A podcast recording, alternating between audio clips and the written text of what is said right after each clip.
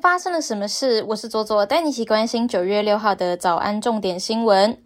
指挥中心宣布，昨天新增两万三千九百三十一例新冠肺炎本土病例，较上一周增加百分之十八点七，三十一例死亡案例，也新增国内首例本土 BA. 点四重复感染个案。此外，莫德纳次世代疫苗预计九月底前开打。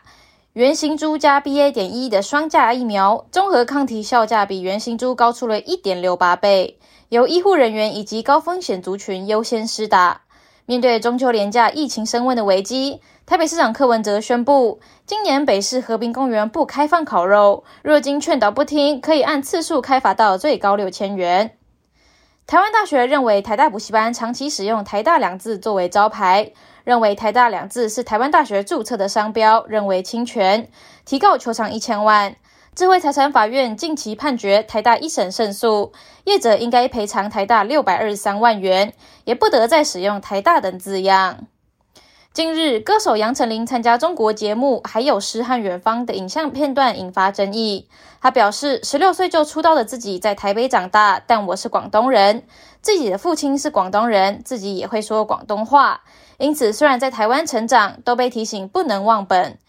杨丞琳的言论迅速引发网友热议，不少台湾网友认为他说的这番话目的是为了能够在中国大陆继续捞金，谴责他向人民币跪安。立陶宛总理席莫尼特表示，对台经贸代表处渴望在九月开馆，顾问卢百利将出任首任驻台代表。虽然因此受到中国制裁，席莫尼特说，与台湾发展关系是正确的决定。立陶宛将在台湾成立代表处，期待深化与台湾的经贸和学术关系。国际方面，加拿大中部萨克奇万省在当地的九月四号发生刺杀事件，造成十人丧生、十五人受伤。十名死者分别在该省的两个偏远社区中，共十三个不同地点被凶嫌攻击。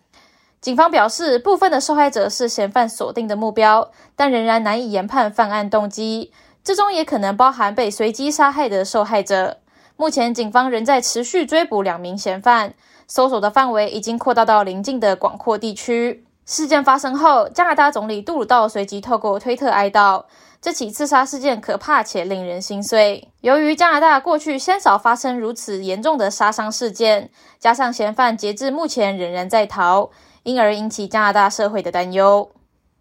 英国执政保守党宣布选出新的党魁特拉斯，接替因为丑闻缠身而被迫辞职的约翰逊首相。四十七岁的特拉斯担任过教育部长、司法部长和国际贸易大臣等，现任为外交大臣。特拉斯的行事颇有英国第一位女首相铁娘子柴契尔夫人之风，因此被认为有志成为铁娘子第二。他在竞选期间一直表示。出任首相之后，将迅速采取行动对付英国高达百分之十的通货膨胀率，重振趋于衰退的经济，为英国的家庭减轻高涨的能源开支。在外交政策方面，特拉斯承诺会更新英国的外交国防综合评估，更注重中国和俄罗斯的威胁。今年八月，佩洛西访台遭到中国军演报复之后，特拉斯就表示。我只是官员召见中国大使，要求他就中国的行动做出解释。我们看到北京近几个月来的行动和言辞越来越咄咄逼人，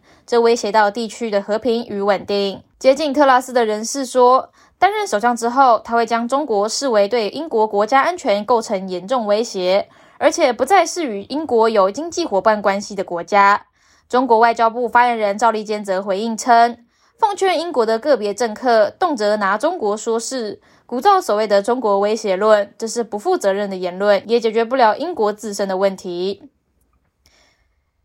中国九月五日中午时，四川发生六点八级地震，震源深度一万六千米。目前，这次地震已经造成了至少二十一人死亡，道路、通讯、房屋等受损情况正在核查当中。接下来，我们来聊聊今天的发生了什么事。将要聊的是，在林志坚的论文案风波之后，陆续被各界人士抓出来深陷论文风波的政治人物们。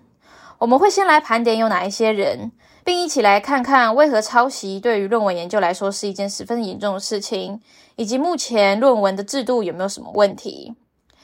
第一位是国民党籍的高雄市长候选人柯志恩。在淡江大学的个人首页，柯志恩列了十四篇期刊论文，当中只有两篇被登录到 Google 的学术搜寻，而且都是单一作者。柯志恩就被指出哦，犯了一稿两投、自我抄袭的错误。第二位是国民党籍的南投县长候选人许淑华，在逢甲大学经营管理在职专班硕士的论文，跟谢百杰二零零九年一月做的研究报告，有多处的内容高度雷同，各章节的相似度分别有百分之五十二、百分之七十二跟百分之四十五。第三位是国民党籍的桃园市长候选人张善政。过去担任主持人的三年期间的研究案当中，二零零九年的报告书六十页就超了二十九页，内容有将近一半来自工研院二零零六年为 NCC 进行的研究报告，而张善政经费的申请高达了一千七百万元。第四位是民进党籍的基隆市长候选人蔡世应，被时代力量爆料。在台北大学都市计划研究所博士论文涉嫌抄袭，而且是用马赛克式的抄袭方式抄了三十份文献，其中有二十五份文献都没有列入参考文献当中，包含基隆市长林佑昌投书媒体的内容。结论抄袭的比例达到了百分之三十三，抄袭的内容是中国的百度百科。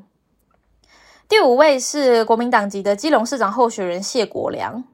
政治评论员张明佑就爆料。把谢国良的论文丢进抄袭比对系统中，相似度高达百分之四十四跟百分之四十七。内容从法务部的新闻稿、国政基金会的评论到自由时报的评论都有。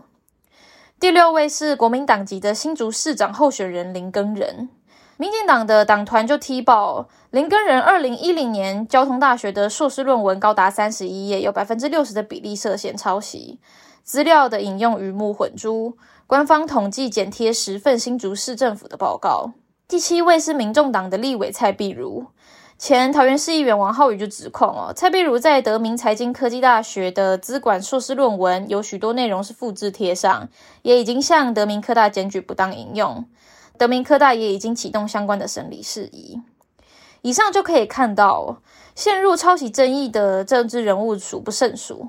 那为什么抄袭论文在学术界会被视为是一件严重的事情呢？在学术界中被认定抄袭，不管抄袭的范围或是程度的情节轻重，都很有可能会宣判一个学者的学术生涯死刑。因为做研究就是要有所创新，如果大家都可以靠抄袭别人的文章来发表自己的文章，那创新的过程就会变得非常缓慢。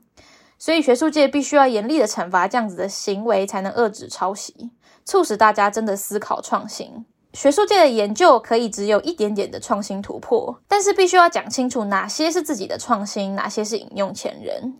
如同牛顿所说的哦，研究是站在巨人的肩膀上，而学术圈的伦理要求是要把站过的肩膀都必须要列清楚。那上面提到的文章相似度的趴数，就可以代表有没有抄袭吗？所谓的论文相似度哦。原理上面大致是将一篇文章跟数据库中大量的文章做比对，看看有没有相似的字句。而所谓的相似度百分之四十、百分之五十，就是有四成或是五成的句子看起来很像某一篇别的文章。但是这个数字既不能代表一定有抄袭，也不能代表一定没有抄袭。在学术界当中，还有一种比较高明的抄袭方式，是整篇文章都没有创新的想法，全部抄自别人的文章，但是做了非常大幅度的改写，而且没有注明出处，以至于比对系统会抓不到任何的相似性。但这仍然是很严重的抄袭，但是比对系统的相似度可能会是零。也就是说，这一类论文的原创性。比对系统在判定是否抄袭的时候，只是一个辅助的工具，但依旧不能当做绝对的证据。这也是为什么抄袭的判定需要到学术伦理委员会来开会确认才行。那为什么政治人物要无所不用其极的取得高学历呢？台大政治系的副教授彭景鹏就表示了，政治人物洗学历是一个非常常见的现象，通常是非名校毕业或是专科毕业的人，在现在台湾的学历大幅提高的情况之下，就会想要顺应选民的水准，取得更高的学历。学历也会成为选民判断候选人好坏最简单的标准。选民会认为哦，名校毕业的素质比较高，因此政治人物就会想方设法到名校洗学历。包含找最好的，包含找最好毕业的教授指导啊，或是请枪手啊，跟教授攀关系、求放水啊，论文抄袭等等，都是想尽办法让学历更漂亮，在选情上面给自己达到加分的效果。那如果台湾的人取得硕士都必须要靠论文，台湾的论文制度出了什么样子的问题呢？台湾在一九三五年订定了学位授予法，并且在一九七七年修法之后，在第七条就有明定哦，台湾修读硕士学位的学生应该要修满学分，符合毕业条件，并且要提出论文，经过硕士学位考试的委员会考试通过的人才能授予学士的学位。法律就有写明哦，奠定台湾以硕士论文为毕业门槛的基准。